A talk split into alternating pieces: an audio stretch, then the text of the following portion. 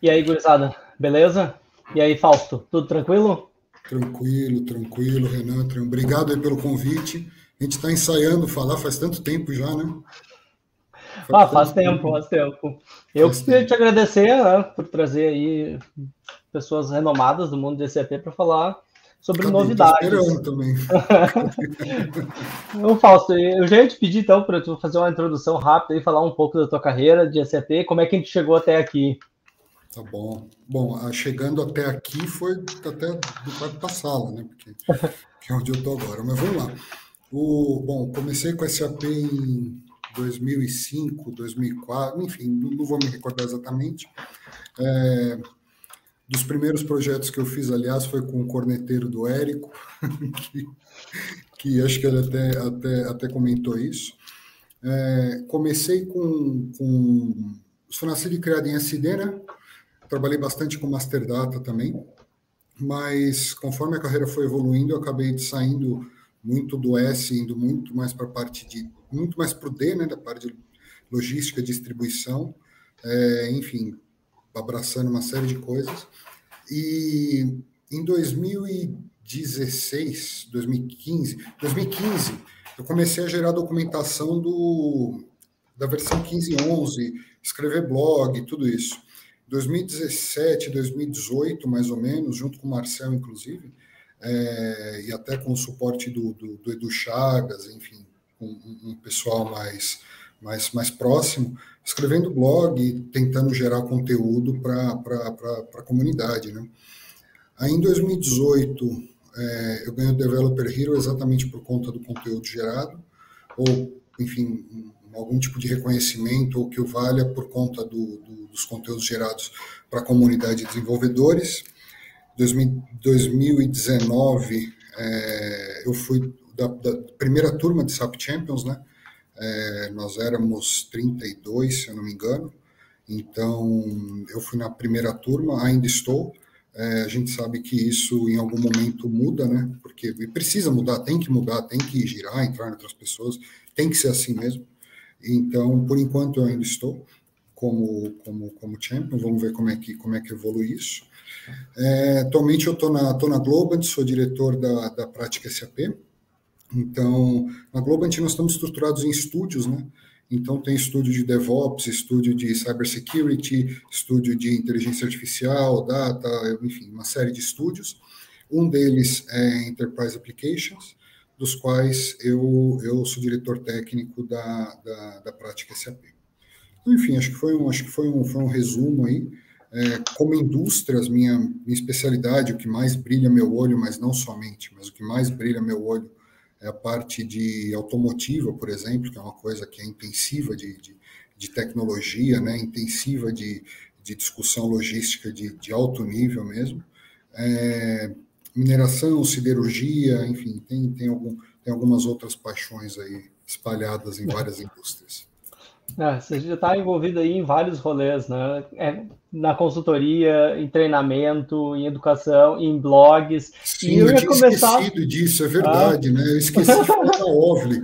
Em 2017, 2018, eu não me recordo exatamente quando, eu, Marcel, o Pagotti, o Renan e o Jefferson, nós fundamos a OVLI é, exatamente para dar treinamento é, é de SAP. Enfim, temos um monte de treinamento, é, ainda acontece muito. É, eu, eu, pessoalmente, estou um pouco afastado, mas os outros colegas continuam assim, full speed go ahead. Você, inclusive, já, já, já deu um treinamento, eu não me lembro exatamente que ano que foi isso, mas faz tempo já. E cada, cada hora que a gente vai falando, eu lembro alguma outra coisa que eu faço. Faço tanta coisa que nem eu sei. É. E, não, e em todos esses rolês aí sempre tem alguma coisa nova, tem, tem várias coisas de inovação. Eu queria trazer assim, o primeiro tópico, que já era uma polêmica. Você falou dos conteúdos aí, depois quando você virou o Champion, Developer Hero. Tem um conteúdo lá que é clássico, já foi mencionado aqui em outros episódios do podcast, falando sobre o Tech Service. Então lá tem uma, tem uma certa disputa aí sobre o pessoal, sobre esse assunto, se ele é bom, se ele não é bom. E, e queria saber um pouco mais da tua opinião, como tu tem visto o, esse assunto e que tem visto rolando em projetos novos aí e adoção das empresas não só do Tech Service, mas também de outras tecnologias da SAP relacionadas com nuvem, com BTP. Tá, vamos lá. É, esse, esse é um assunto, começou, na verdade, começou da, da, da parte mais difícil, eu acho. É, eu acho o seguinte, imposto se paga. É, imposto se, se calcula, se paga, mas é uma coisa que, de fato, de fato, é, fora, obviamente, a parte de estratégia tributária, esquece essa parte, né? a parte mais ordinária, processual de dia a dia, é, isso não gera valor. A verdade é que não gera valor, a verdade é que você trabalha para atender governo, é, ainda mais aqui. Né? Então, na minha cabeça, e aí, visto que a pergunta é autoral, a resposta também é, na minha cabeça, é, não tem como, em algum momento, e aí eu não sei, não sou bidu, não vou saber dizer o quando, mas em algum momento, é, a, se a legislação não for simplificada, o que eu acho que vai demorar mais, seguramente, do ponto de vista de solução, tem que ser. E o que, que me encanta no Tax Service é porque, por exemplo, tem muitas funcionalidades é, de, de solução de indústria, por exemplo, que hoje não se pode usar exatamente por conta da localização Brasil. Aí você vira e pergunta, quer dizer que com Tax Service dá para funcionar? E a resposta é, eu não sei. Eu não sei. Mas eu sei do seguinte, você, você quando começou a, a TaxBra lá atrás, que se falava assim, ó, vamos tirar, que no fundo o que, que foi, né? Vamos criar um motor externo de cálculo e tirar o cálculo de imposto da, do, do core da aplicação. Legal, já, já, já foi um passo. Na minha cabeça, o Tax Service é o segundo passo, que é realmente isolar o S4 Core do cálculo de imposto. É, então, como conceito, conceito, conceito maior, conceito ordinário, é, esse é um caminho sem volta. Na minha cabeça, isso é um caminho sem volta. Agora, se a solução já está madura, se não está, se falta muito, aí é outra discussão diferente. Aí, não, aí é outro bicho. A gente está falando de, só, só, só para quebrar os assuntos, entendeu? Sim. Não, eu concordo contigo em vários aspectos. Eu tenho ressalvas com a ferramenta, não em relação a, nem à parte técnica, mas mesmo como as empresas estão olhando isso, tem muita empresa ainda que tem um pouco receio de mudar, de ter alguma coisa. Por exemplo, tem empresas que eu estou fazendo o projeto de migração do ECC para o S4HANA e eles querem fazer uma migração técnica, porque eles têm uma data limite da SAP então, para um ECC. Aí, eles não querem mudar o que eles já têm. Que aí eu tenho outra restrição, porque é o seguinte, ó. É, de novo, eu vou falar pela última vez, não vou repetir mais, visto que, visto que, visto que a conversa é autoral, então, assim, eu tenho, eu tenho salvo-conduto para qualquer coisa. Na minha cabeça, é, olhar a migração para o S4 só por conta da data não faz o menor sentido. Porque a quantidade de melhoria possível, de novos cenários para serem explorados, de, e, e, assim, saindo do básico, eu nem estou pensando em, em, ah, não, pô, experiência de usuário melhor, que por si só já é uma grande coisa. Eu nem estou falando disso. Eu estou falando realmente de oportunidade de transformar o business, de reinventar o negócio.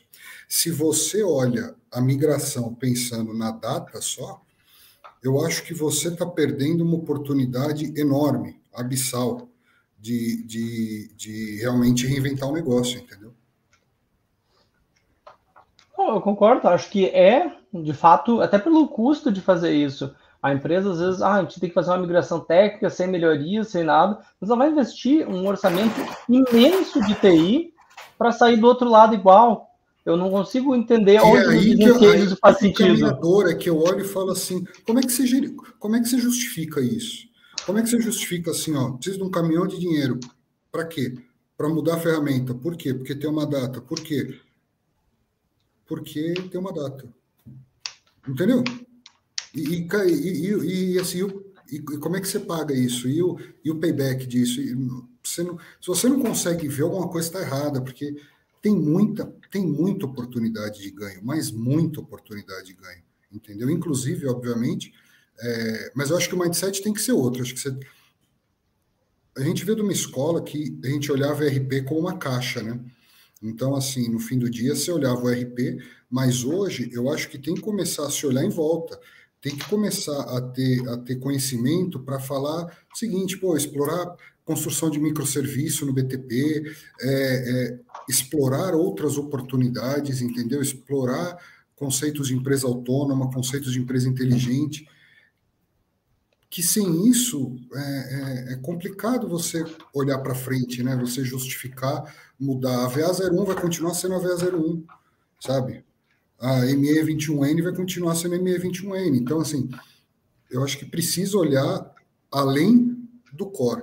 Eu acho que tem que olhar como, como, como espinha de estratégia de inovação. E, e, e qual é a questão? Não necessariamente TI vai conseguir puxar toda essa inovação.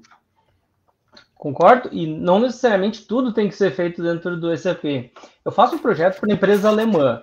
Muitas empresas alemãs elas já têm SAP há 20 anos eles têm uma mentalidade de fazer as coisas dentro do SAP, muitas vezes.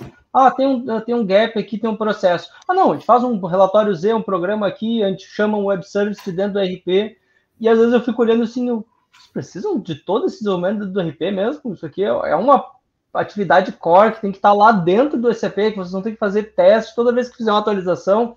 Isso aqui não pode ser uma ferramenta fora do RP, um sistema satélite, uma solução em nuvem, alguma outra coisa. Você realmente tem que fazer isso em casa? Esse é um questionamento que eu sempre tenho. Sim, e, e, e é que talvez lá atrás, quando nós começamos, esse questionamento não fazia sentido. Porque assim, ó, o fato é, você vai ficar com aquilo por 20 anos, então mete a mão, cria e pronto, está funcionando, está estável. Só que agora você não consegue mais falar de três anos para frente é, com a segurança do que vai acontecer do ponto de vista de inovação, do ponto de vista de oportunidade. Então, quanto mais coisa você para, você congela nessa de assim, não, está funcionando, deixa aí, é ok, segue funcionando, mas a oportunidade que se perde, e aí eu estou falando, o, o, o, nosso colega Edu Chagas, inclusive, ele costuma rir quando eu falo isso, mas é verdade, é aquela história de, de, de sabe, tem dinheiro na mesa, tem dinheiro na mesa para pegar, sabe? Tem oportunidade de melhorar a operação de uma forma sensível, de uma forma importante. E, e essas oportunidades é que estão se perdendo. Ah, é, eu, eu vejo assim, tenho coisas que eu, que eu vejo desenvolvimento desde que eu comecei a trabalhar com SAP, não é tanto tempo quanto você, mas que eu sempre achei exóticos como funciona no DCP. Operação com credit, uh, credit card, com cartão de crédito. Eu, eu vi várias empresas zero desenvolvimento com integração com cartão de crédito dentro do SAP. Sempre achei uma coisa meio exótica como é lidado dentro do SAP. O próprio e-commerce. Hoje em dia, qualquer lojinha de esquina tem um e-commerce. E aí, se você vê como empresas desenvolveram isso dentro do SAP, eh, ficou uma operação muito engraçada, muito exótica. Isso precisa estar ali dentro? O que, que você acha aí? O que, que você tem Não, visto em eu, projeto? Eu, eu, acho o seguinte, veja só. É, a SAP ela tem o best breed, ela tem as melhores soluções numa infinidade de verticais. É, então, assim, é, por exemplo, o, o, SAP Commerce, o antigo Hybris, né? É, é, uma, é uma solução estável, que funciona, que, enfim, só tem coisa boa para falar. É, eu não sou especialista na solução, mas o que eu vejo é, inclusive, o que eu vejo dos, dos, dos, projetos que eu já participei são, são só coisas boas. Agora, existe, existe as ferramentas especialistas que não podem ser descartadas, né? Só que hoje, a gente tem que lembrar que a gente está no mundo, numa economia de API, né? Então, assim, o que antigamente, o que antigamente se falava assim, pô, fazer uma integração disso vai ser um diabo solto no pasto, sabe aquela coisa? Solta três diabos no pasto e manda alguém pegar. Quando você está falando atualmente, você fala o seguinte: é, é economia de API. Então, assim, pô, as integrações, os processos, eles não podem ser custosos, né?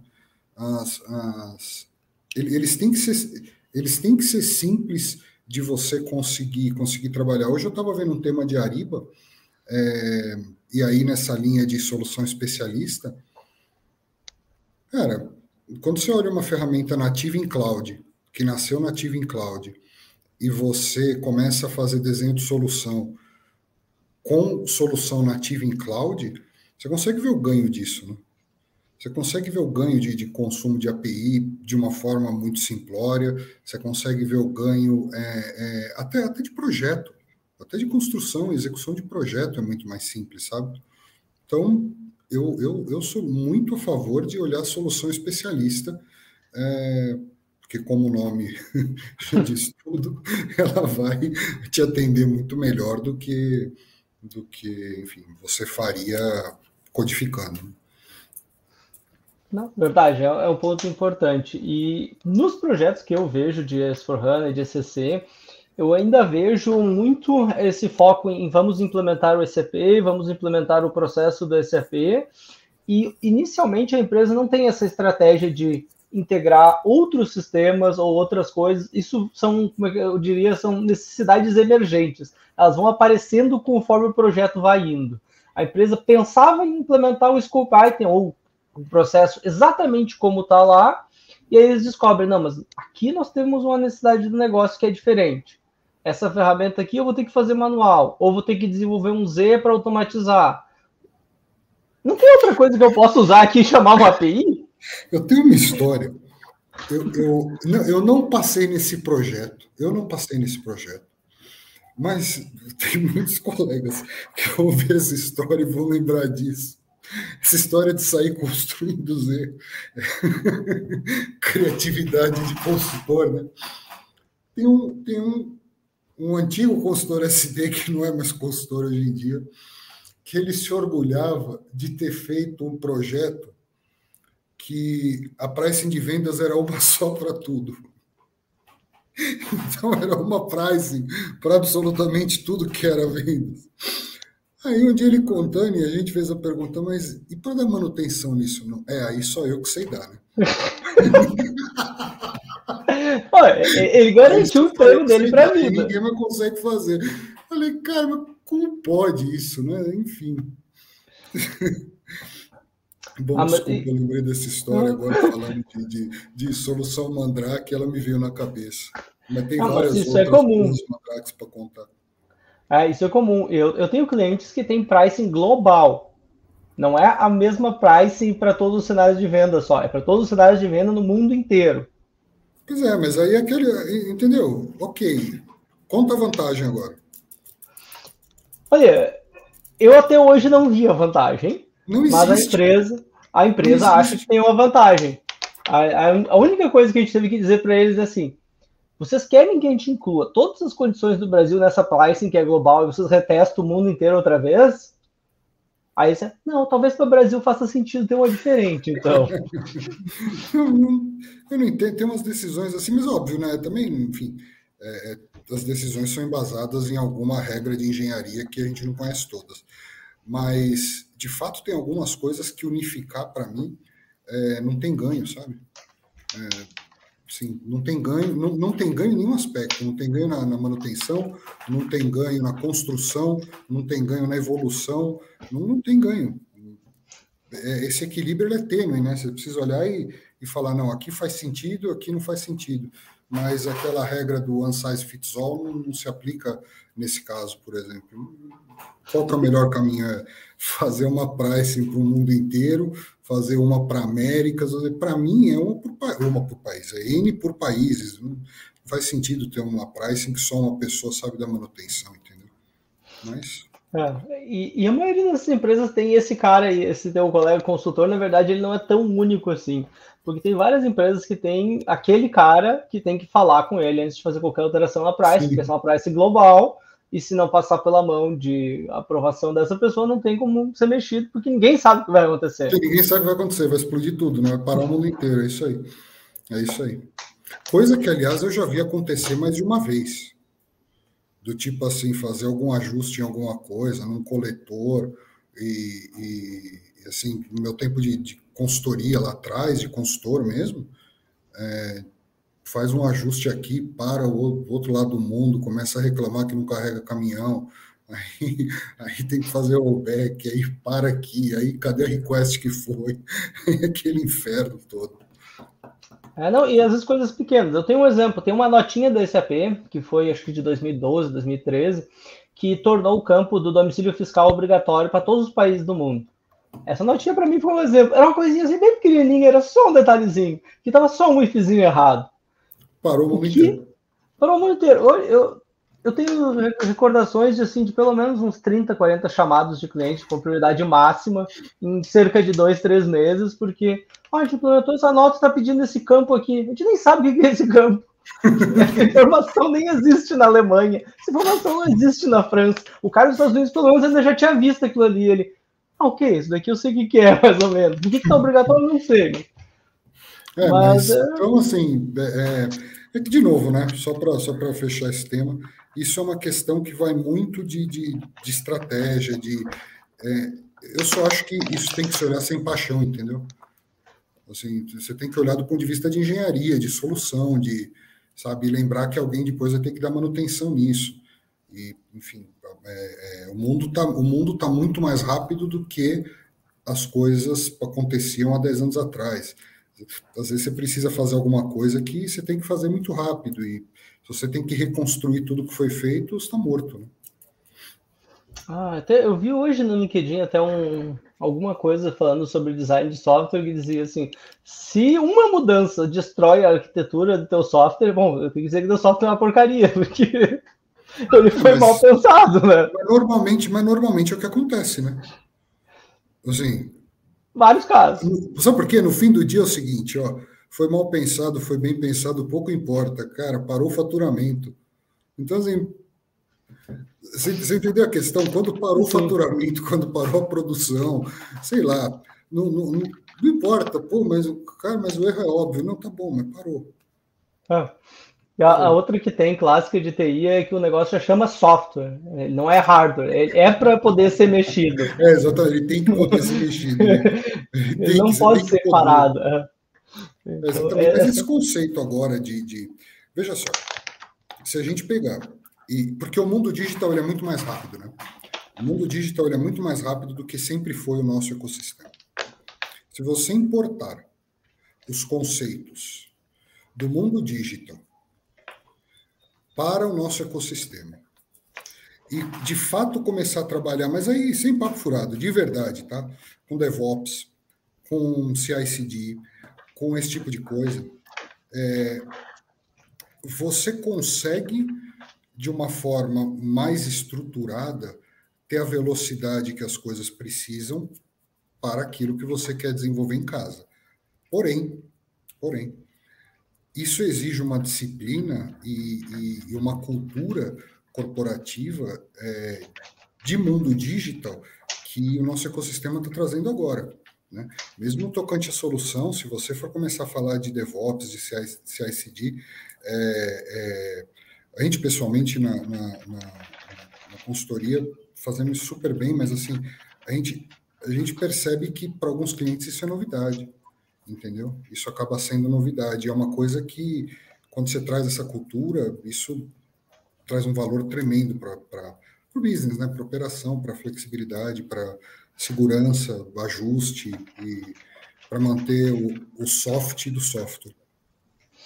Ah, é, eu tenho um caso engraçado mais ou menos disso, e é, é no nível antes ainda. Você falou que a empresa se surpreende com as novidades. Eu estou fazendo um projeto que a gente está usando uma ferramenta que chama DevOps, que é da Azure, que é da Microsoft. É Sim. É como se fosse um gira da Microsoft. E a gente está tendo algumas resistências aí, porque o pessoal da TI está dizendo: ah, mas a gente prefere o Excel. Ah, não, mas o Excel era melhor. Era melhor quando eu tinha uma issue em cada linha do Excel ah, esse negócio aqui tem que criar, botar o responsável aqui, dispara e-mail. Então, a gente já tem uma restrição assim do lado do cliente. Ele quis a ferramenta, mas a equipe de TI dele não aceita. No nível de gestão do projeto, ainda nem cheguei no sistema, ainda nem estou falando de CI, CD nem nada. Estou falando só em ser um pouco mais ágil do que ter Excel para tudo. Já parece uma dificuldade. Então, imagina quando a gente vai para mudanças mais pesadas do sistema, de configurações de 20 anos. Sim, sim. Não, é, de fato, é um desafio, né? Aquela história de. É, não adianta. É assim, ó. Quando, há 10 anos atrás, quando você pegava os problemas, problemas conhecidos, e colocava a solução para todos os problemas, passava por alguma ferramenta. Então, vamos lá. Estou com problema no atendimento ao cliente. Opa, CRM.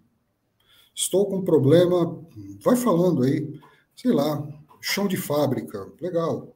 Implanta um, implanta um, implanta um RP. Não, implanta um RP para o chão de fábrica, planejamento de produção, opa, planejamento avançado, APO ou qualquer outro. Eu, eu nem estou falando de, de, de, fábrica de software, nem estou falando de indústria, tá? Eu só estou falando que para tudo tinha uma ferramenta. Só que hoje em dia, é, quando você importa pra, pra, como conceito, né, a, indústria, é, é, a economia por API, você vai perceber que muitas vezes o que você quer é um conjunto de APIs de algumas ferramentas. Então, assim, não necessariamente você vai ter uma solução em um lugar só.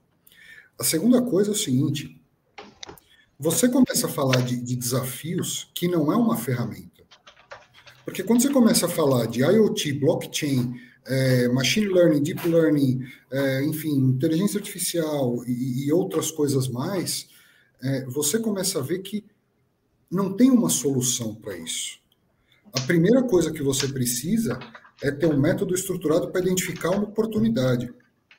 E se você não tem a velocidade para identificar as oportunidades, se você não tem, é por isso até que eu estou falando de, de DevOps, ICD, esse tipo de coisa, é,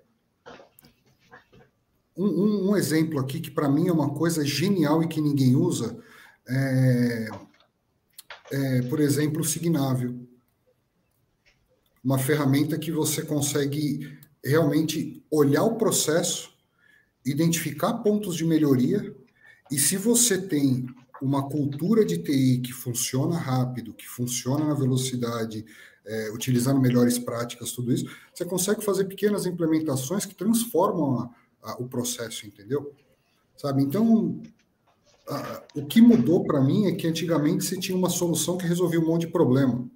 E hoje você tem um monte de solução, só que buscar inovação é procurar problemas às vezes onde não tem, entendeu? É. Esse, esse exemplo, eu gostei desse do Signavio. Esse é um tópico que eu já dei uma olhada, porque eu, eu fui, acho que no TechEd de 2016 ou 2017, agora não lembro, ainda no mundo presencial, né, quando a gente podia ir nos lugares. Celones. É, Celones. Né? Na época eu vi o Celones, e eu fiquei impressionado, porque eles tinham um cenário lá que tinha alguns desvios do processo, e aí ele avaliava todas as vezes que determinada transação foi executada, todos os campos, virava os relatórios. Ele tinha uma inteligência muito interessante, tudo baseado em coisas que já existiam no SAP, em ler change logs, em ler acesso de usuário em transação, coisas assim. E a SAP me parece que não comprou a Celonis, porque a Celonis cresceu muito rápido. Espero que então, deixa, deixa eu te contar uma coisa. Quando eu fiz a minha apresentação no TechEd, foi em qual foi o último ano da pandemia? Antes. Antes foi é. 2019. 2020 2019. já começou. Foi em 2019. Eu fui no de, no de Vegas. Aí eu estava fazendo a apresentação. Ah, você foi no de Barcelona, se eu não me engano, né? Aquele ano. É, 19 eu fui em Barcelona. É, eu fui no de Vegas. Eu estava fazendo minha apresentação lá. E aí eu falei o seguinte, ó. Imagina um cenário, tá? Imagina que o, o CEO da empresa falou assim para você, você, Renan, ó, você tem aqui ó, um milhão de dólares para trabalhar inovação. E aí o dinheiro, pensa quanto dinheiro você quiser. Se um milhão é muito ou pouco, pouco me importa. Pensa aí quanto você quer. Aí você pega aquele orçamento, aquela monta financeira, olha o time, olha como as coisas funcionam e eu te pergunto assim, ó, como é que você faz para encontrar oportunidades? Aonde, aonde que você aplica é, é, recurso num projeto de inovação, sabendo que não necessariamente é ferramenta. Muitas vezes você vai estar falando de um conjunto de ferramentas, mas que você precisa ter um método para encontrar problema. E aí aquela regra de que o sistema está ótimo porque não tem chamado cai por água. Porque assim, ó, o que é um sistema bom? Não, o sistema não dá chamado, está redondo. Não, esquece. Assim, é, é, virou a síndrome do relojoeiro, né? Um bom relógio é aquele que não para nunca. Só que no nosso mundo não pode ser assim. Entendeu? Então, assim, o relógio não para, você também não quer que ele pare, mas você precisa fazer com que ele funcione de uma forma mais inteligente. É, pô, você precisa ter forma empírica é, aliás, além da empírica, né, mais analítica, de olhar um processo, de, de, de conseguir falar assim, ó, aqui eu tenho uma oportunidade porque eu tenho um desvio, e nesse desvio aqui, por exemplo, por exemplo, eu consigo criar ou utilizar um algoritmo, ou criar um algoritmo aí, seja lá como for, que vai trazer um ganho de, sei lá, 5 FTS por ano. Esse outro aqui de 3, esse de 4, e no final você consegue assim construir sua empresa inteligente. Mas isso tem que ser de uma forma é, é, estudada, isso tem que isso demanda tempo, isso demanda cuidado, isso demanda evolução contínua. E a regra do não tem chamado, de fato, não, acaba não sendo mais importante. Interessante, eu achei legal essa discussão aí. E realmente eu vejo que às vezes os projetos são feitos mais com base só no achismo. A gente acha que isso tem que ser feito aqui, ou também na base do grito, né? Quem está gritando mais alto recebe um investimento, recebe um dinheiro, mas não é necessariamente onde eu tenho o maior problema, onde eu vou ter o maior resultado. Então, esse método aí, hoje eu vejo, ele está ainda no nível empírico para, sei lá, 90% das empresas. Pois é, não... você tem ferramenta de process mining que faz isso. Então, você tem ferramenta de process mining que vai olhar o seu processo e, com base nele, você consegue, de fato, encontrar oportunidade, sabe? E aí a gente passa por outro tabu, que é o seguinte, que são os, do, do, dos sistemas supervisionados e não supervisionados. Né? Porque sempre, sempre vai cair naquela regra assim, ó. Mas e se o algoritmo errar? Sempre vai cair, sempre vai chegar nesse ponto da discussão. Bom, e aí é o seguinte, né? É, gente também erra. Então, erro faz parte do, do, do negócio. Porém, é, um algoritmo bem feito e bem treinado, o erro dele seguramente vai ser, é, é no tocante a, a, a, a, a eventos, a ocorrências, vai ser muito menor do que de um operador, independente da, da, da, da cadeira que ele ocupa. Então, assim, quando a gente está falando atualmente de alguns tipos de algoritmo, Saiu uma, saiu uma matéria na revista Science que diz o seguinte, que a data science, data science de hoje está muito perto da alquimia da Idade Média, porque tem algumas coisas que você não consegue explicar o porquê daqueles algoritmos.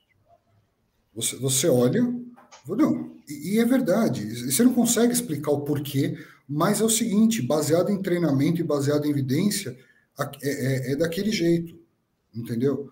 É, tem um, tem um, um case que é, que é bastante interessante, que é o seguinte. Eu acho que eu até já falei isso na Azul uma vez. Pensa alguém que você gosta muito. Não precisa ser, não precisa ser humano. Pode ser cachorros, bichos ou qualquer coisa que você goste muito. E, e esse, esse, esse essa entidade está com alguma enfermidade de saúde muito grave. Muito grave. Vai no médico, o médico pede um monte de exame, coloca num, num, num crawler para, enfim, identificar padrão, para fazer treinamento. E aí a resposta é assim, ó. É, para curar essa doença, essa pessoa precisa tomar três horas de sol por dia e usar uma blusa vermelha. E aí você vai perguntar assim, mas por quê? E aí o doutor ou o veterinário, seja lá o que é, vai dizer para você assim, não tenho puta ideia, cara. Mas assim, o algoritmo está dizendo que a maioria das pessoas que fez isso sarou. Óbvio que isso é um exemplo absolutamente chulo, mas assim, ele, ele, ele é o mais simplório para que se ilustre a, a, o tamanho da complexidade quando a gente está falando de ciência de dados, quando a gente está falando de algoritmo, quando a gente está falando de inovação de verdade inovação de verdade, sabe? Conceito de empresa autônoma, conceito de empresa inteligente, você começa a trazer algumas coisas que o nosso ecossistema nunca teve que discutir. E o mundo digital faz isso há muito tempo, entendeu? Então, enfim, é, é eu acho que aí tem um desafio grande para o nosso ecossistema. Acho que tem muitos desafios aí, e um dos primeiros desafios que eu sempre vejo nesses projetos, quando eu vejo, me, me trazem uma ferramenta que está ali dizendo tem machine learning, deep learning ou qualquer coisa learning, eu, o primeiro desafio que eu tenho é: isso aí é só marketing ou é real? Porque às vezes os caras me veem com a ferramenta, ah, isso aqui tem, usa machine learning. Aí eu vou lá ver, ah, a ferramenta é on-premise, você instala na sua máquina. Aí eu, tá, eu tenho 100 exemplos aqui na minha empresa desse cenário. Quantos milhões de anos eu vou levar para treinar esse algoritmo aqui? Porque eu tenho poucos casos, não tenho uma massa de dados para treinar ele. Então, Como é que funciona aí, isso? Então, vamos lá. É, eu não sou cientista de dados, tá? Existe um processo, é, de novo, eu vou falar, mas eu não vou conseguir descer muito a fundo por uma questão de. Eu, eu até entendo, mas assim, eu não quero, não quero falar aquilo que eu não tenho absoluta tranquilidade para explorar. Existe um processo que se chama transfer learning, onde, é, por similaridade, você consegue aproveitar é, é, partes ou nós de uma, de uma rede, o que acelera o processo de você identificar os padrões. Tá? É, bem, quando isso é aplicado, quando isso não é, aí eu não sou a melhor pessoa para dizer. Mas uma coisa que eu posso te dizer é o seguinte: existe método para quando você tem uma massa grande e existe método para quando você não tem uma massa grande. E a rigor, no limite do limite do limite, se a sua massa é ínfima, o que vai acontecer é que você vai ter um algoritmo supervisionado. Ah, aí sim. Então, assim, se você falou o seguinte, ó, não tem como, ok, o algoritmo vai ser supervisionado. E aí você vai ter algumas travas é, é, no tocante a processo e negócio que você vai evitar, é, enfim, acidente. Mas que tem como é, é, caminhar nesse sentido, tem, e que precisa, precisa. Legal, gostei, gostei do exemplo. Eu não, realmente não sou também especialista na área. Eu sou questionador, eu sou chato com algumas coisas. E a minha pergunta, na verdade, uhum. para esse caso aí é, é Tá, se tu faz essa operação aí 100 vezes no ano, realmente precisa de um machine learning aqui nesse ponto? Tu vai ter que supervisionar todas? Então, às vezes, o que eu estou vendo, assim, é, na discussão, ah, tem um marketing e está lá como uma parte do marketing, o machine learning. Mas ninguém está questionando se, para aquele caso, faz sentido, se Mas, se aplica. Tá bom. Vamos levar essa discussão, vamos, vamos, vamos, é. vamos levar a discussão para frente. Pensa o seguinte, ó. Não, pensa o seguinte. Se você pegar o S4HANA é, existe. Legal? Você Legal. tem lá uma série de algoritmos é, de machine learning para serem utilizados com dois cliques. Legal? Legal. Parte da premissa, por exemplo, vamos falar aqui de, um, de, uma, de uma predição de venda. Óbvio que se você estiver falando de uma indústria make to order, é, com processo que, sei lá, que fabrica navio, você não vai conseguir. Aí, tá? Mas se você está falando de, uma, de, um, de um CPG, por exemplo, de alguma indústria de CPG, é, testa, cara. Testa, roda. Roda, acompanha a primeira semana, acompanha a segunda semana, acompanha, tá lá, tá pago. Clicou, funcionou. Olhou três semanas, falou assim: puta, eu tenho um desvio padrão aqui de, de 3% para cima ou para baixo. Ótimo. Ou não, eu tenho um desvio padrão de 15% para cima e para baixo. Legal. Ótimo também, porque tem coisa que você não consegue, com base em linha histórica, sem ter uma, uma estratégia de dado bem feito, é, é chegar nesse número. Então, assim, ó, 15% de desvio é muito, é pouco, eu não sei, depende para quê. Depende para quê. Concorda? Sim. 3% é muito ou pouco, depende para quê. Então, assim, testa. É só clicar, ativar e executar. E aí vai se saber se, se faz sentido ou não. E tem uma infinidade de, de, de opções lá, entendeu? É, é, eu estou falando isso porque eu acho o seguinte: a discussão assim, ó, pô, mas faz sentido ter, tá pago, tá lá. Testa. Interessante, esse, mas esse é um approach do, do mundo ágil, né? Porque no mundo, no mundo clássico, você fala testa, o cara, não, mas a gente tem que fazer um blueprint, a gente tem que discutir as possibilidades, mas é, vem já exatamente enquanto a gente estava falando. A gente não pode mais fazer como fazia nos anos 90, nos anos 2000. Não, não pode, tem que pode, ser ágil. Não pode, não pode, tem, claro. Não faz sentido, sabe? Inclusive, até porque é o seguinte, o que, que é o blueprint? O blueprint é uma ferramenta de engenharia de construção de solução, justo? Justo. Só que você está falando de uma solução que está pronta. Logo, o documento blueprint, uma solução que está pronta, não cabe, entendeu? Até, até se você quiser levar isso ao rigor acadêmico, teriam outras documentações para fazer isso, que não são blueprint, né? É, então, assim, eu acho que tem coisa que isso é testa. Testa, vê se funciona. Ah. Simples, sabe? Ainda mais, ainda mais está pago. É, às vezes, quando entra na discussão do blueprint, eu fico vendo, pensando assim na minha cabeça, aquela cena do coiote com o paninho azul aqui fazendo sim, uma, sim, uma, uma máquina, né? é, fazendo uma máquina bizarra para fazer alguma é. coisa de um jeito muito estranho. Mas é isso, no fundo eu diria isso. Então, assim, minha. minha... Eu, não, eu acho assim, ó. É, as coisas mudaram. Sabe? Tudo mudou. O, o, o, o, prazo dos projetos não é mais o mesmo, a monta financeira não é mais a mesma é, é, para os projetos, é, a visão de que assim, ó, tá, tá estável porque não tem chamado, tudo mudou, tá todo mundo sendo provocado, sabe? As, as, as organizações estão sendo provocadas, o, o, o business está sendo provocado, a TI está sendo provocado. Então, assim, ou, ou, se assume que mudou, se pensa em método é, é, de verdade, de você conseguir trabalhar com prototipagem, de você conseguir trabalhar de forma ágil, de você conseguir. E aí, assim, ó, perceba, a forma ágil não é você pegar, fazer um projeto waterfall, quebrar em quadradinhos para dizer que é sprint, acabou. Não, não é isso que eu estou falando. Eu estou falando de verdade, entendeu? Eu estou falando, a gente falou há pouco de, de, de CI/CD, DevOps, de verdade. Assim, é, é, é, é, economia de API de verdade, é cloud de verdade, é olhar elasticidade, é, é pô, tem, uma, tem uma infinidade de oportunidade. É, é, começar a falar de process mining, sabe? Olhar desvio de processo.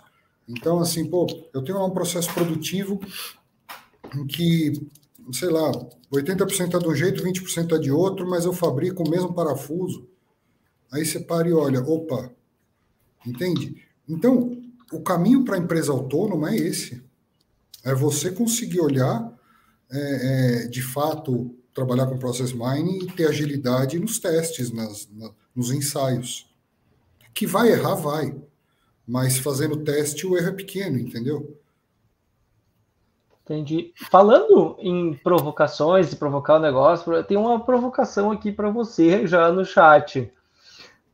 Uh, fatos e dados, sem ser em laboratório, onde quase tudo funciona, por ser ambiente controlado. Tem casos práticos de, dessas tecnologias da manhã, como blockchain, machine learning, é uma provocação. O blockchain, eu, eu até comento antes, o blockchain eu vejo muitas aplicações. Hoje em dia então, eu estou vendo aplicação em tudo, não sei você.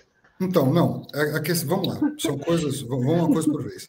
Blockchain, na minha opinião, é, é, é a tecnologia, a tecnologia é o conceito mais disruptivo desde a internet.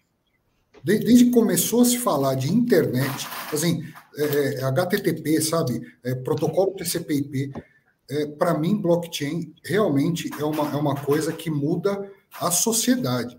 Pensa no seguinte: Pensa em você não precisar mais é, ter cartório. Pensa em, em, em, pessoas poderem fazer contrato é, entre duas pessoas que têm validade global. Então, assim, o, o, sem, sem entrar só na questão de, de, de, de cripto e esse tipo de coisa, tá falando de, de oportunidade é, de transformação do mundo, cara, blockchain é imenso. Né? É, então, assim, onde que tem blockchain? Em todo lugar. Se você começar a falar hoje de banco, se você começar a falar hoje de, de, de cripto, de várias coisas, tem em todo lugar. Honestamente, eu não vi nenhuma aplicação de blockchain no ambiente corporativo. Tá? E, e, e te digo assim, é, já pensei bastante nisso, sabia? No tipo, de repente, existem algumas oportunidades na minha visão, mas, de novo, eu não sou dono da razão, né?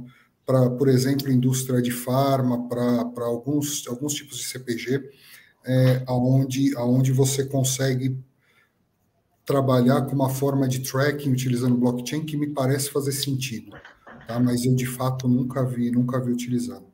É, eu só ia mencionar, o, eu falei algumas semanas atrás com o Uderson, da Shea Laboratórios, e ele falou que já está em, tá em estudo e em teste essa solução aí, utilizando o conceito de blockchain para tracking de medicamentos, de lote. Não, sim, então, pois é, eu, eu acho que existe um, um, Eu, de novo, eu pessoalmente nunca vi, tá?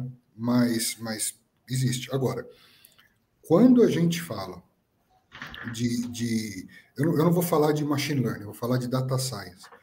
É, existe muito. Não, mas assim, tem, tem, tem, tem referências para falar para esquecer até, sabe? Agora, muda a pergunta. Você já viu estas referências todas rodando é, em plataforma SAP? Aí eu mudo a resposta. Eu vi, mas são poucas entendeu? Então, por exemplo, eu, eu vi referência de loja de varejo, é, bom, enfim, muita coisa eu não, não, posso ficar falando o nome, mas loja de varejo é, é, fora que está utilizando blockchain, é, desculpa, está utilizando data science exatamente para criar identificação de, de, de, perfil de público, enfim, fazer, fazer alguns tipos de, do que seria um cross-selling, alguma oferta mais segmentada lá atrás, mas de uma forma muito mais inteligente, preditiva e realmente autônoma. Então, assim, tem, tem, tem muitas, sabe? Quando você está falando de planejamento avançado de produção, é, eu já vi muita coisa também para integração de, de, de, máquina com CNC, de, de projeto com CNC, com máquina de corte. Então, assim, tem muita coisa é, é, utilizando. Quando você começa a falar, por exemplo, você pega uma placa de madeira ou uma placa de aço, para você identificar as melhores formas de, de, corte daquilo, ali você precisa fazer um, um, um NP fatorial que, assim, é, é, é, extremamente complexo. Então, tem, tem muitas referências de, de machine learning, de IA. É, agora, de blockchain no ambiente corporativo, pessoalmente, eu não vi. Tá? Mas, assim, pensando, tem bastante coisa para se aplicar. Não, eu acho que aí tem uma outra discussão da, da inovação que eu, pelo menos, vejo no ambiente corporativo, é que as empresas querem fazer projetos de inovação, mas elas querem criar coisas novas que elas já sabem que funciona, que vai dar certo, vai trazer 15% de resultado. E quando eu estou falando de inovação real, eu não sei. Eu tenho um pouco de laboratório, eu tenho um pouco de experimentação. Então eu vejo às vezes a empresa falando, ah, a gente queria inovar, mas a gente quer acertar 100% são coisas que dificilmente caminham juntas o tempo todo. Eu tenho que ter um espaço para eu investir coisas, fazer projetos, fazer laboratório e ver se uma coisa funciona ou não. Vai também no caminho do que tu falou de testar. Então, Às vezes eu não sei se vai dar certo.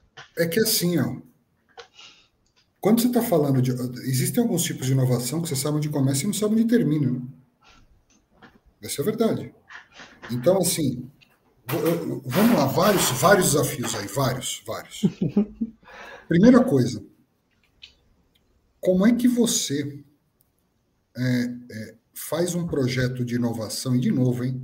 Vamos falar, é, é, inovação de verdade, tá? Não é bobagem. Inovação de verdade, é realmente reinventar alguma coisa no negócio. Como é que você orça isso? Como é que você monta payback disso? Como é que você é, é, testa isso? Testa no sentido de teste real, tá? Porque muita coisa ali você não vai estar conseguindo testar no, dentro da máquina, né? Não é um teste de box, é um teste, é um teste no mundo real. Como é que você remunera fornecedor? Como é que você faz? Como é que você chega e fala assim, eu quero um projeto fechado, preço fechado de inovação? Você fala, não, tudo bem, qual é a inovação? Então, não sei. É o seguinte, ó, é, a gente vai rodar um process mining aqui e vamos encontrar. Legal, entendi, bacana. Mas o que vai sair disso, você não consegue saber de cara. Algumas coisas você até supõe, algumas coisas nascem, mas outras você precisa procurar, você precisa. O, o process mining é exatamente fazer o crawler do processo. Você precisa né, ir, ir tirando lixo e cavando e procurando. Cara, isso é de um valor tremendo, assim, sabe? Eu trabalhei numa empresa de TI que, numa época, a gente tentou fazer vendas de projetos por resultado. É, basicamente, o projeto ele não tinha um valor orçado em horas, mas ele tinha umas métricas para analisar qual seria o resultado dentro do processo e era cobrado um percentual sobre esse resultado. Em então, dois anos, a gente vendeu acho que uns três. Era a coisa é, mais difícil mas... de explicar para o cliente. Então, mas é, é o que eu estou dizendo. Quando você fala de. Você chega ao nível da inovação que. Como, como é que você.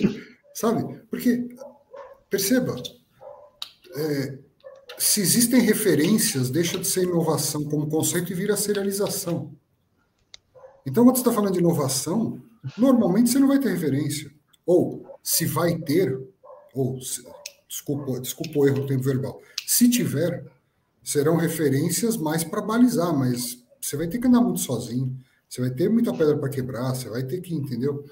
E, e aí, é aí que entra a importância de começar a olhar é, solução fora do S4 Core, começar a olhar a solução em BTP, começar a olhar a solução por, por, por economia, não no tocante de economizar, mas sim no tocante de monetizar e, e, e utilizar é, APIs, é, falar em método de trabalho mais inteligente, falar de DevOps, falar de CI/CD, é, falar de uma governança repensada, entendeu? Então, assim, é, eu, eu vou falar uma coisa. Eu acho que eu acho que a gente está no, no, momento mais legal do nosso ofício, que é o momento que assim, ó, tá tudo na mesa, cara. Tá tudo, tá tudo aí. Você, qualquer coisa que você falar, de repente faça sentido, entendeu? Essa é a verdade. É, tem uma outra frase que eu não lembro de quem é, que é em TI, internet, o melhor momento para você começar alguma coisa era ontem e o segundo era hoje. E a gente está mais ou menos é, nesse momento, assim. É sempre é, assim. Porque, assim, veja, tu, tu, tudo faz sentido. A verdade é essa. Muita coisa. É, quantas vezes eu já olhei e falei assim, pô, esse negócio está errado. Aí eu fui conversar, ah, entendi, tá. Não está errado. Não está tão certo, mas também não está errado. Então, é, é, eu acho que precisa olhar e, e, começar a se provocar mesmo, a, a inventar, sabe? A, é, óbvio, óbvio que, que, que, o nosso trabalho é baseado em ferramenta, mas não olhar só ferramenta, entendeu? Olhar um pouco além disso, sabe? É, por exemplo, tem, tem, tem alguns colegas nossos, por exemplo, um, colega nosso, o Edu, o Edu ele, ele, ele é um cara que ele discute logística. Ele conhece muito TM. Mas a diferença dele, quando você conversa com ele, não é só porque ele conhece TM, é porque ele discute logística, é porque ele discute inovação, é porque ele conhece isso, sabe? Ele, ele, ele sabe fazer pergunta inteligente, ele consegue olhar um processo e, e, e buscar oportunidade. É, enfim, eu acho que esse é o valor que a gente tem para trazer agora. Legal, ele até tinha comentado aqui, ele fez o um comentário que você até já falou da história do tem dinheiro na mesa. Ah, o Edu? É, é o, Edu, o, Edu, o Edu é um corneteiro, né, cara? o pior é que aqui, olha quem tá aqui, cara. Érico, cara. Érico e Edu. Um dia, um dia eu quero sentar numa mesa com Érico e com Edu. Vai ser engraçado. É, seria bom, seria bom. Eu gostaria também de sentar com o pessoal todo num happy hour, depois de um sit, depois de um TCAD. Acho que a gente tá fazendo é. falta essas discussões. Pois é. Ó, João Seco, João Carlos. Aliás, dicas de passagem, né? É, tem um pessoal, eu vi o João Seco e o João Carlos, que eu, que eu acompanho também. Eles estão fazendo um trabalho incrível, né, cara? De, de enfim, publicar informação, fazer um trabalho limpo. É... Nosso ecossistema foi um ecossistema que por muito tempo ganhou muito dinheiro muito fácil, eu costumo falar isso. E, e você vê um pessoal assim que está fazendo diferente, sabe? Que está, que tá, enfim, trazendo coisa nova. É legal isso. Bacana. É, eu acho que tem muita coisa interessante em termos de criação de conteúdo, tá, tá pintando. Tem bastante coisa na qualidade duvidosa aí, mas tem muita coisa interessante e a gente tem que focar no que funciona, no que é bom. Então, eu concordo aí contigo. A gente tem que exaltar quem está fazendo o negócio do jeito bom. É, não, sim, claro, é isso aí. É isso aí. Você pega, por exemplo, o conteúdo que o Pagote faz, que o Marcel faz, é, assim, eles, eles se dedicam naquilo, sabe? Então, é, aquilo ajuda muita gente, aquilo, enfim, de fato, acaba, acaba aproximando uma, um, um material técnico, é, é, democratizando um pouco o conhecimento. Eu acho muito legal isso. É legal. Apesar e... que eu não tenho mais tempo de, de fazer, mas eu acho muito legal quem tem. Não, e o que eu tenho, eu tenho visto que é interessante que isso agora, não sei se o Brasil é um país que as pessoas são muito influenciadas por conteúdo, principalmente em social media, mas gera resultado. Porque eu já entrei, eu falei, eu não vendi um projeto gigantesco através de, de conteúdo de mídia social, mas já vendi horas de consultoria, projetos pequenos, já teve gente que me chamou para fazer projeto porque viu algum conteúdo, então gera resultado também. Porque no fim, que eu crio, gosto de criar conteúdo, de mostrar coisas que não estão documentadas, não estão escritas aí para o pessoal, mas para mim também gera um, um resultado depois no futuro. Acho que tem muita gente que me conhece do, dos negócios de nota fiscal de quase 10 anos atrás. É, mas assim, eu não sou, eu não sou uma pessoa belicosa, uma pessoa de ficar, enfim, é, é, polemizando, mas de fato tem uma, tem uma tá, tem um pessoal aí que está publicando um, um, tá publicando conteúdo que na minha cabeça a gente estava conversando há duas semanas atrás, é, assim, pessoal publicando conteúdo de 2011 como se fosse, sabe, Eureka, olha que legal.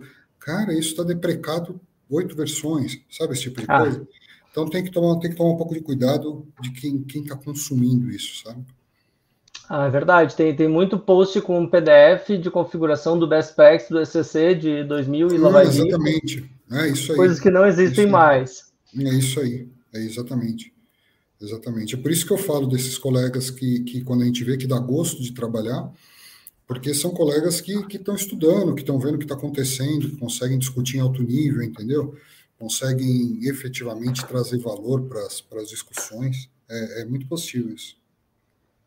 Legal, Fausto. Eu, eu tenho mais uma pergunta para te fazer. Eu, eu, tenho, normalmente eu gosto de encerrar fazendo uma pergunta antes das considerações finais. E eu queria te perguntar aí, nos projetos que tu tem visto aí de Enterprise Applications, de S4HANA, o que, que tem sido assim, o principal diferenciador? Assim, onde que a empresa tem visto resultado no S4HANA? Nos casos aí que você está participando ou tem visto? Um projeto, que é que, em projeto que realmente rediscutiu é, o processo. Rediscutiu de verdade, tá? Rediscutiu de Sim. verdade. Então, assim, é... e aqui, veja, de novo, hein? Eu não estou falando que, que não faz sentido fazer migração técnica, não. Não, não é isso. É... Cada história é uma história, cada projeto é um projeto. Cada, cada, cada objetivo é um objetivo.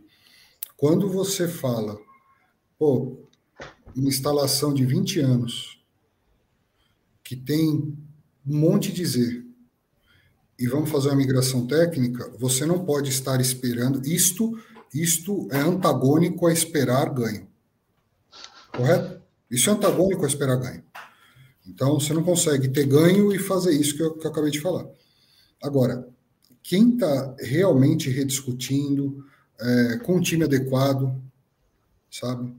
é, tá conseguindo reinventar muita coisa, cara.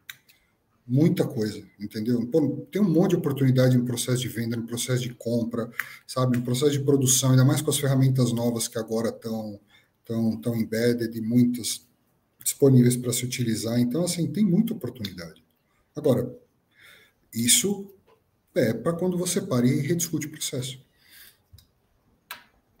Legal, concordo plenamente. Eu, na verdade, eu já tenho uma opinião mais extremista, talvez não seja certa também, de que o upgrade tech faz sentido em muito poucos casos. Dos que eu conheci, muito poucos casos. Pode ser que exista algum sentido em fazer upgrade técnico, mas na maior parte das vezes, não. As empresas elas não são tão modernas que elas já tenham o estado da arte no ECC e posso fazer um upgrade técnico e seguir entregando extremo valor para o negócio com o que já existia. Principalmente, a gente viu isso com a pandemia. As empresas tiveram que se mudar processo, redesenhar coisas de uma semana para outra. É por isso que eu falei que cada história é uma história, né? É. cada história é uma história, cada projeto é um projeto. No, no final do dia é isso, né? No final do e... dia é isso. Olha, já vem uma provocação. Somente para estender garantia e ter um SCC, SCC for HANA. É, mas é ah, é isso mesmo. Assim, eu, eu, eu, eu, eu acho que. É que, assim, é, perceba, não existe verdade absoluta, né? Mas eu, pessoalmente, não consigo. É, eu até brinco, às vezes quando eu faço um treinamento, ou estou fazendo alguma coisa e alguém fala na garantia, ah, mas se a gente fizer isso aqui, a gente vai perder a garantia. Eu falo, não, pessoal, esse aqui não é uma geladeira das Casas Bahia. Não tem garantia estendida aqui. Não adianta dizer, ah, isso aqui vai perder a garantia. Não, não é geladeira. Eu, é verdade. Eu trabalhei no SAP, eu posso dizer, quase qualquer coisa que você fizer de configuração, que não é o que está no best practice, ou que não está no scorecard, vai vir com a resposta, isso não é o standard, isso não foi planejado assim, isso aqui não é suportado. Então essa do, ah, não pode fazer assim o assado para perder a garantia é limitada. É, assim, o argumento é bom, né? O argumento é bom. Mas eu concordo com você. E aí, Fausto? Então eu ia te pedir assim, primeiro eu quero te agradecer por participar da discussão, já deu uma horinha. Tem que agradecer, né? Ah, foi, é um não, foi, foi, muito legal. Trouxe vários tópicos aí, várias, uh, como a gente fala, é food for thought, né? Tem várias coisas aí para a gente parar e repensar. Opa, será que isso aqui faz sentido? Eu já até fiz umas anotações aqui de algumas coisas que posso pensar e discutir em novos projetos, coisas que eu tinha uma opinião contrária. Pode ser que testando a gente veja que não é bem assim, ou que é bem melhor do que era no passado. Então, eu queria te agradecer por, por esse tempo aí e pedir também para te fazer tuas considerações finais, qualquer coisa que tu quiser mencionar, se quiser botar aí teus uh, dados de contato. Então, bom, vamos lá. É, queria agradecer de verdade o, o, o convite, é, agradecer o pessoal que está assistindo. Eu vi aqui no chat, são, são muitas pessoas que, que eu tenho honesta admiração e muito prazer de ter trabalhado junto.